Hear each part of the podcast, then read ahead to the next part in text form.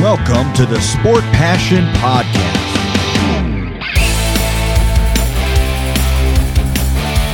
And here is your host, Lars Marendorf.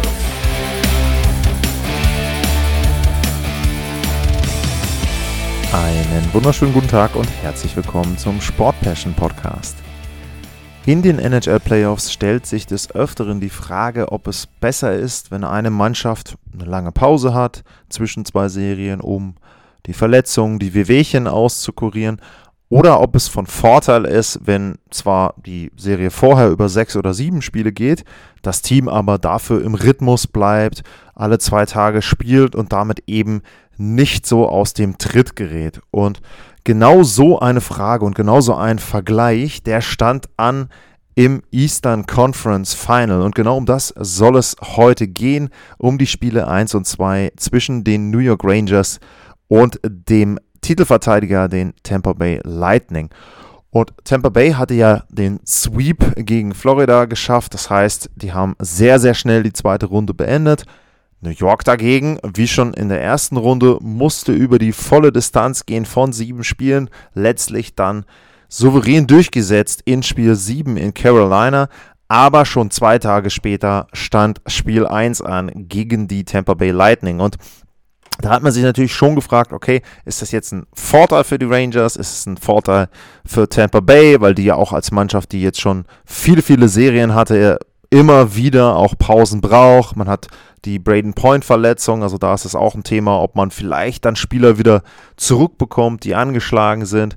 Ähm, all solche Fragen stellten sich vor Spiel 1. Und so ging es dann los im Madison Square Garden. Und ich glaube, jeder, der das Spiel gesehen hat und dort eben beobachtet hat, wie die beiden Teams sich duelliert haben, der hat eine eindeutige Antwort auf die Frage bekommen, was ist besser, Rhythmus oder Pause. In diesem Fall war es ganz klar Rhythmus. Spiel 1 wurde eindeutig beherrscht von den New York Rangers und am Ende dann auch klar gewonnen von den New York Rangers. Ähm, es ging los schon nach einer Minute, elf Sekunden. Chris Kreider mit seinem neunten Tor der nähert sich immer mehr der Bestmarke bei den New York Rangers. Der wird, wenn es so weiterläuft, in diesen Playoffs der Spieler der New York Rangers sein, der in der Geschichte der Rangers die meisten Powerplay-Tore erzielt hat. Also einen Messier hat er schon überholt, ist jetzt auf Platz 2 und wird dann demnächst der All-Time Leading Scorer in den Playoffs sein für die New York Rangers. Er brachte New York in Führung. Stamkos konnte ausgleichen, aber man hat schon im ersten Drittel gesehen, dass die Rangers ja einfach frischer waren, dass die Rangers wacher waren, dass Tampa auch, ja, ich sag mal, ungewöhnliche Fehler gemacht hat und irgendwie ein bisschen müde wirkte. Aber, das ist übrigens ganz interessant, wenn man sich die Statistik dazu anguckt, zu diesem ersten Drittel, dann geben die Werte das gar nicht so her. Also wir haben wieder das Phänomen, dass die Rangers im Grunde so ein bisschen ja, ich will nicht sagen betrügen, aber diese ganzen Zahlen wie hochkarätige Torchancen, wie ein Corsi-Wert, ähm, auch die, die Schussanteile letzten Endes, ähm, die sind alle so ein bisschen irreführend, wenn man die Spiele der Rangers anguckt, in den letzten Wochen gewesen, auch schon in der Saison, aber in diesem Fall besonders, denn für mich war es so, äh, man hat, glaube ich, ganz klar gesehen, dass die Rangers wacher waren und aktiver waren und für mich auch mehr Torchancen hatten. Die Statistik gibt das aber gar nicht so her. Also da sah es so aus, sechs Torchancen für die Lightning, vier für die Rangers. Aber egal wie die Torchancen waren, Tore waren 1 zu 1 nach dem ersten Drittel. Und im zweiten Drittel war es wieder so, New York ging in Führung durch äh, Vetrano, Andre Palat konnte dann nochmal ausgleichen. Aber danach war es so, dass wieder mal, muss ich sagen, äh, Philip Cheetle ähm, da gut gescored hat, zwei Tore gemacht hat, 4 zu 2 Führung rausgeschossen hat für die New York Rangers. Und wie gesagt, es war halt immer so, dass die Rangers einfach irgendwie schneller waren, dass sie auch dann eben entsprechend ähm, Tampa teilweise ja so ein bisschen eingeschnürt haben, dann auch im eigenen Drittel. Gar nicht mal so über mehrere Minuten, aber es waren halt immer so kurze Phasen dann, wo sie sie wirklich dominiert haben und wo sie sich dann eben auch Torchancen rausgespielt haben und wo sie dann auch in der Lage waren zu treffen. Und das war auch eine der großen Fragen vor der Serie. Welcher der beiden Super-Torhüter, muss man ja bisher sagen, einmal über die reguläre Saison, aber auch dann im Fall Wasilewski über die letzten Jahre. Wer ist der bessere? Wasilewski oder Shesterkin? Und in Spiel 1 haben die Rangers und auch die Fans der New York Rangers das dann beantwortet. Es gab dann immer wieder Sprechchöre. Igor's better. Shesterkin war in dem Spiel der bessere Torhüter, wobei ich nicht sagen will, dass Wasilewski jetzt wirklich sehr schlecht war. Aber ja, er war eben nicht in der Lage, die entscheidenden Saves zu machen. Und zum Beispiel auch dann zu Beginn des letzten Drittels in Spiel 1, es steht 4-2 für die Rangers. Ja, zwei Tore Vorsprung, aber man weiß, sobald Tampa ein Tor macht, dann auch gegen Ende hin können sie immer wieder Partien auch ausgleichen. War ja gegen die Toronto Maple Leafs zum Beispiel dann auch so. Aber in diesem Fall geht's los. 30 Sekunden sind gespielt und Panarin macht das 5 zu 2. Und damit war im Grunde das Spiel schon durch. Äh, ähm, legt dann hinten noch das 6 zu 2 obendrauf. Ein Powerplay-Tor mal wieder dann äh, für die New York Rangers. Ja, und ähm, es war halt einfach so, dass sie, wie gesagt, einfach schneller wirkten, wacher wirkten. Und ähm, am Ende war es dann auch so, dass äh, ja, Tampa schon so ein bisschen auch frustriert wirkte. Es gab dann gegen Ende auch, ähm, kurz so zwei Minuten vor Ende, gab es dann auch einige sage ich mal, Scharmützel, äh, wo dann mehrere Spieler gleich äh, vorzeitig zum Duschen geschickt wurden. Nicht, weil sie Matchstrafen bekommen haben, aber es waren dann eben noch zwei Minuten zu spielen und dann haben die Schiris sie eben dann direkt mal in die Kabine geschickt. Ja, es steht am Ende ein 6 zu 2 für New York und damit die Führung in der Serie. Und vielleicht zum ersten Mal seit Spiel 1 wirkte Tampa wirklich, ich sag mal, erschöpft und verwundbar. Also in Spiel 1 gegen Toronto war es genauso. Da hatte ich so ein bisschen das Gefühl, sie sind noch gar nicht so richtig da, sind nicht richtig spritzig, sind nicht richtig fokussiert. Und so ähnlich wirkte das eben jetzt auch in diesem Spiel 1 der Eastern Conference Finals. Und die Rangers, ja, man muss einfach sagen, sie wirken so wie ein Team, das im Grunde vielleicht zu grün ist, wenn man das so ein bisschen ähm, negativ sehen will. Auf der anderen Seite, sie haben halt einfach absolut keinen Respekt. Sie haben anscheinend auch, ja, sie lassen sich durch nichts aus der Ruhe, aus der Ruhe bringen. Ähm, das 1-1, das 2-2, das hat die nicht groß gestört. Sie machen einfach ihr Ding, ähm, nutzen die Torchancen, die sie haben, sehr, sehr gut aus.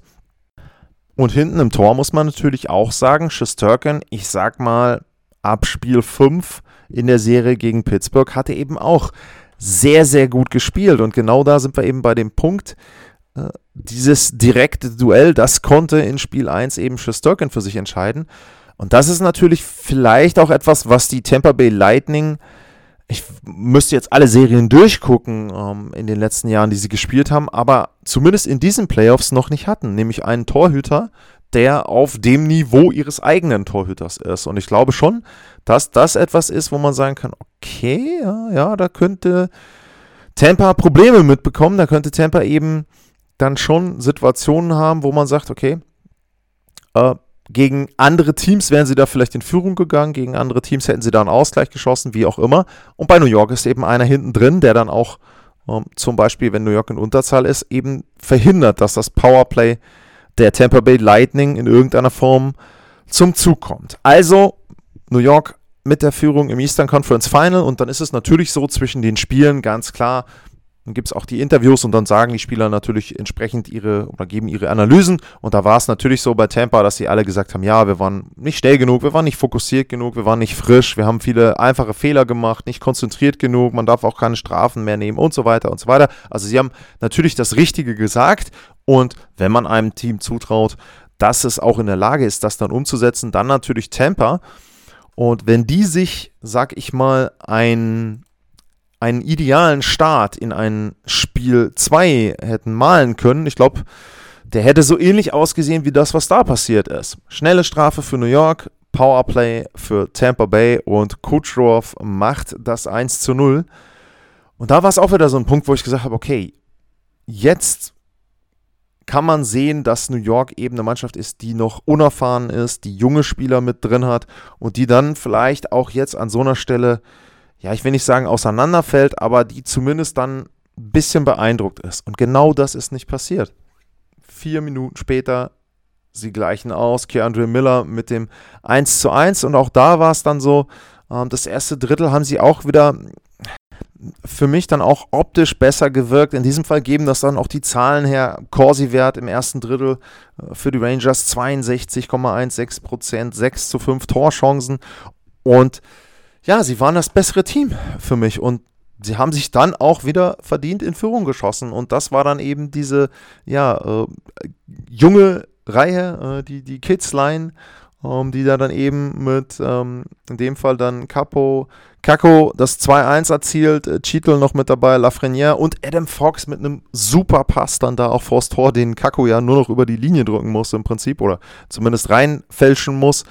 Und ähm, da ist dann eben auch so, dass man wirklich sagen muss, diese Reihe ist auch einfach unbeschwert. Also das ist vielleicht auch etwas, was Tampa in der Form natürlich nicht unbedingt hat, weil sie eben nicht so viele Rookies haben, weil sie auch natürlich kaum Spieler haben, die keine Erfahrung haben. Also kein Vorwurf an Tampa da, aber so ein bisschen diese Unbekümmertheit, diese Frische und vielleicht auch dieses, ja, ich sag mal, etwas anders spielen dann in manchen Momenten und einfach von sich selbst überzeugt sein, ohne wirklichen Grund. Also äh, beim, beim Basketball gibt es das auch manchmal so, dass, dass man sagt, äh, Irrational Confidence, äh, jemand, der im Grunde, keine Ahnung, der wirft zehnmal daneben, zum Beispiel beim Drei-Punkte-Wurf im Basketball und der nimmt den elften Drei-Punkte-Wurf trotzdem noch und dann geht der halt irgendwann rein. Und so ein bisschen so ähnlich wirkt auch diese Reihe für mich beim, bei den New York Rangers, dass man dann einfach sagt, ja, denen ist das eigentlich egal, ob es jetzt gerade ein 1-1 gab, zehn Sekunden vorher oder was auch immer. Ähm, die gehen aufs Eis, wollen ihr äh, Hockey da spielen und ob da jetzt ein Hetman steht oder ein Kucherov oder ein Wasilewski im Tor, ist uns egal. Wir machen unser Ding und in dem Fall machen sie das 2 zu 1. Ja. Dann ging es weiter, zweite Drittel auch wieder. New York besser, auch in, in vielen Situationen einfach für mich spritziger, schneller. Auch da wieder die Werte 54% Corsi, 5 zu 1 Torchancen im zweiten Drittel. Und das Einzige, was man da vielleicht so ein bisschen sagen konnte, ist, dass die Rangers da verpasst haben, die ja, den, den Deckel vielleicht schon so ein bisschen drauf zu machen, das 3-1, vielleicht dann ein 4-1 zu machen. Und ja, dann auch wieder, dann denkt man, okay, jetzt geht's ins letzte Drittel, jetzt kommt Temper, jetzt kommt Temper vielleicht auch zu Beginn des letzten Drittels. Aber da eben auch wieder ein Tor für die New York Rangers. Äh, Sebaniat mit seinem neunten Tor. Und was da auch auffällig ist, was man eben auch sagen muss, äh, Wasilewski, ich will jetzt nicht sagen, er hat schlecht gespielt, aber er fängt sich sehr, sehr viele Tore, ich glaube elf sind es mittlerweile schon in den Playoffs, bei Schüssen über seinen Blocker. Auch das war wieder ein Schuss, wo im Prinzip dann der auf die kurze Ecke kommt, wobei er, glaube ich, auch ja, zumindest mit dem Pass gerechnet hat von Sebaniat. Und der geht dann eben oben über den Blocker rein ins Tor. Und da haben anscheinend die Rangers eine Schwäche ausgemacht von Wasilewski.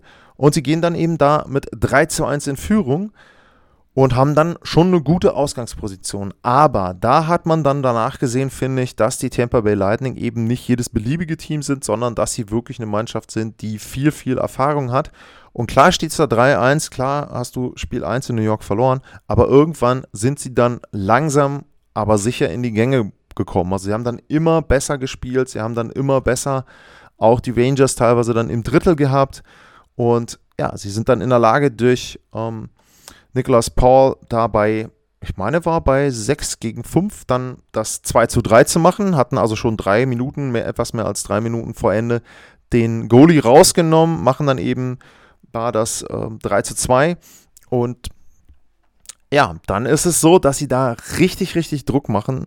Letzte Minute Stamkos mit einer Chance und da wieder der Punkt, das ist dann der Unterschied vielleicht zu anderen Teams. Schisterkin verhindert da eben den Ausgleich, er verhindert die Verlängerung und die Rangers schaffen es dann am Ende mit 3 zu 2 auch Spiel 2 zu gewinnen. Und das ist schon für mich eine ziemliche Überraschung. Also die New York Rangers sind einfach eine Mannschaft, für mich so ein bisschen der, der Underdog noch von den Vieren, die jetzt in den Playoffs sind. Und vielleicht, wenn man überhaupt irgendeine Überraschungsmannschaft sehen will, dann sind es die Rangers.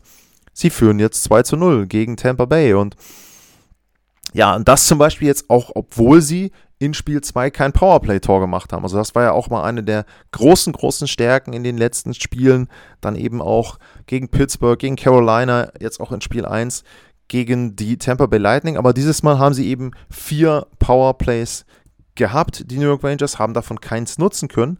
Trotzdem gewinnen sie Spiel 2 und sie brechen damit auch die unglaubliche Serie von Tampa Bay, denn die hatten es geschafft, seitdem sie in dem Sweep 2019 rausgeflogen waren gegen die Columbus Blue Jackets, in 18 Fällen jedes Mal nach einer Niederlage ein Spiel zu gewinnen. Das heißt, in den letzten zweieinhalb Jahren waren sie 18 zu 0 nach einer Niederlage in den Playoffs und das ist jetzt das allererste Mal eben in diesem Lauf von Tampa Bay, wo eine andere Mannschaft in der Lage war, zwei Partien hintereinander die Tampa Bay Lightning zu schlagen.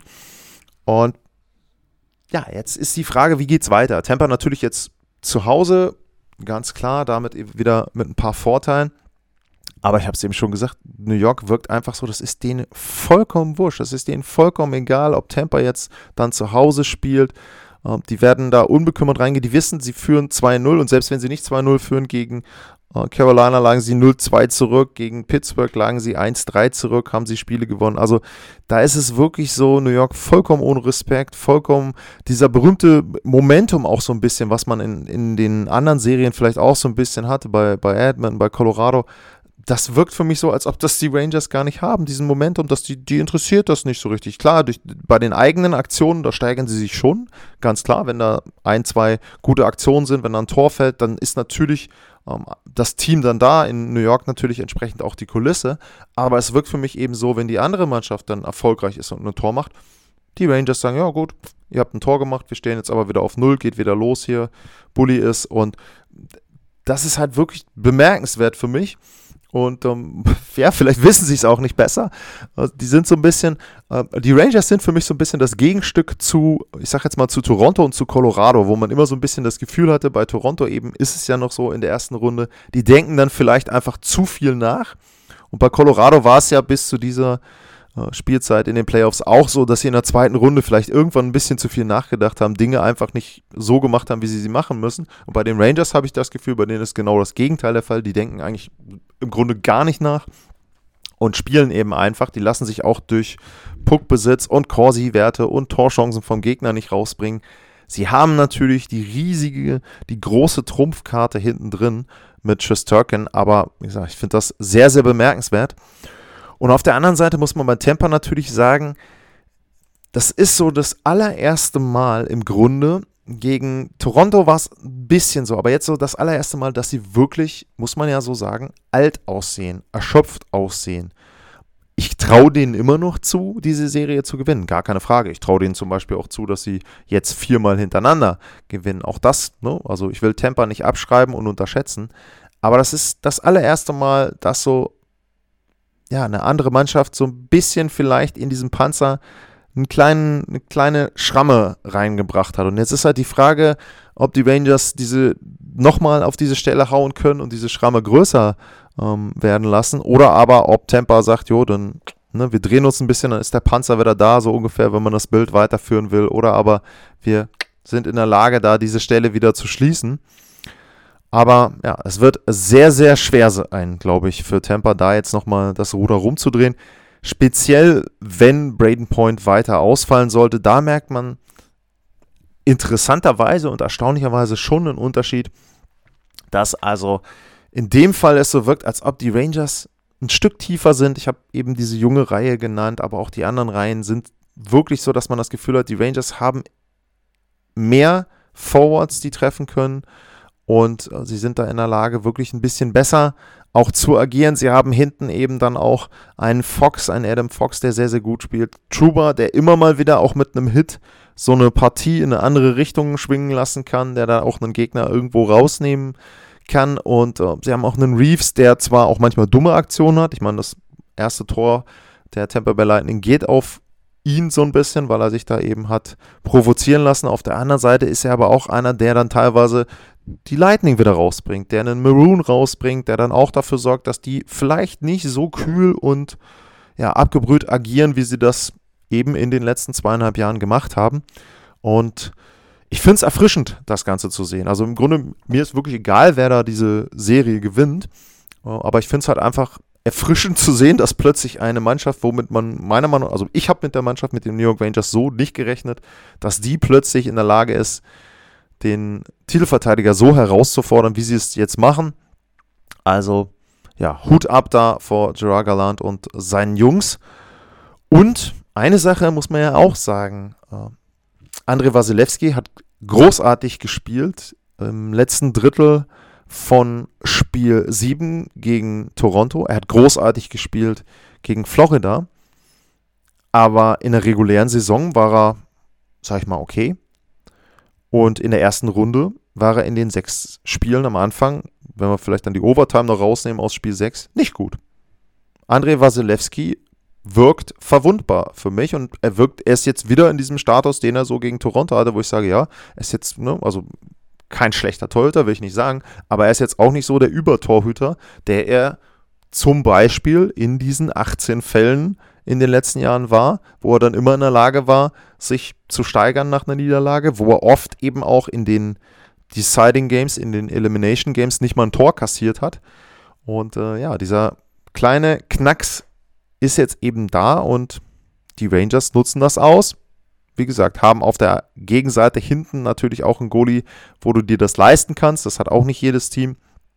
Und ich bin echt gespannt auf Spiel 3, auf Spiel 4. Auch da wieder, selbst wenn jetzt Tampa Spiel 3 gewinnt, ähm, und selbst wenn sie es zum Beispiel hoch gewinnen würden, ich kann mir einfach vorstellen, dass den Rangers das, ich will nicht sagen, es ist ihnen egal, aber es hat keinen Einfluss aufs nächste Spiel bei New York. Und ich glaube, dass manche andere Mannschaft, manche Mannschaft mit Veteranen, die schon zwei, dreimal gescheitert sind, dass die eher drüber nachdenken und eher dann eben in dem Fall ja vielleicht dann in Probleme kommen, weil sie vom Kopf her dann eben sich wieder an altes Scheitern erinnern und bei den Rangers ist das zumindest im Moment nicht der Fall. Eine sehr, sehr interessante Serie im Eastern Conference Final. Ich muss auch sagen, ich hatte am Anfang so ein bisschen Befürchtungen, so wie Tampa gespielt hat gegen Florida, so wie die Rangers aufgrund der Werte wirken hatte ich schon gedacht, okay, es kann sein, dass es da eine schnelle Serie gibt. Die gibt es jetzt nicht. Also es gibt vielleicht vier Spiele, aber ich sag mal, wenn Tampa mit reinkommt, wären es wahrscheinlich eher so fünf, sechs, sieben. Ähm, hoffentlich. Und ja, ich freue mich drauf. Wie gesagt, sehr, sehr interessante Serie für mich. Faszinierend zu sehen. Und äh, ja, jetzt muss man eben gucken, ob Tampa es schafft, diese Dynastie am Leben zu halten. Oder ob ausgerechnet die New York Rangers dann eben ja der Stolperstein sind da auf dem Weg zum dritten Titel in Folge. Das war's für heute. Das war meine Meinung, meine Analyse zu den Eastern Conference Finals bisher. Wie immer, at Lars-Mar, info at sportpassion.de sind die beiden Wege, mit mir in Kontakt zu treten, wenn ihr da Fragen und Anmerkungen habt zu dieser Serie und natürlich auch zum Western Conference Final und eben auch allgemein zur NHL, ganz klar. Ja, was gibt es noch zu sagen? Wenn ihr mögt, könnt ihr mir einen Kaffee virtuell zukommen lassen bei buymeacoffee.com slash sportpassion. Und ansonsten gilt wie immer, vielen Dank fürs Zuhören. Bleibt gesund, frohe Pfingsten und bis zum nächsten Mal. Tschüss.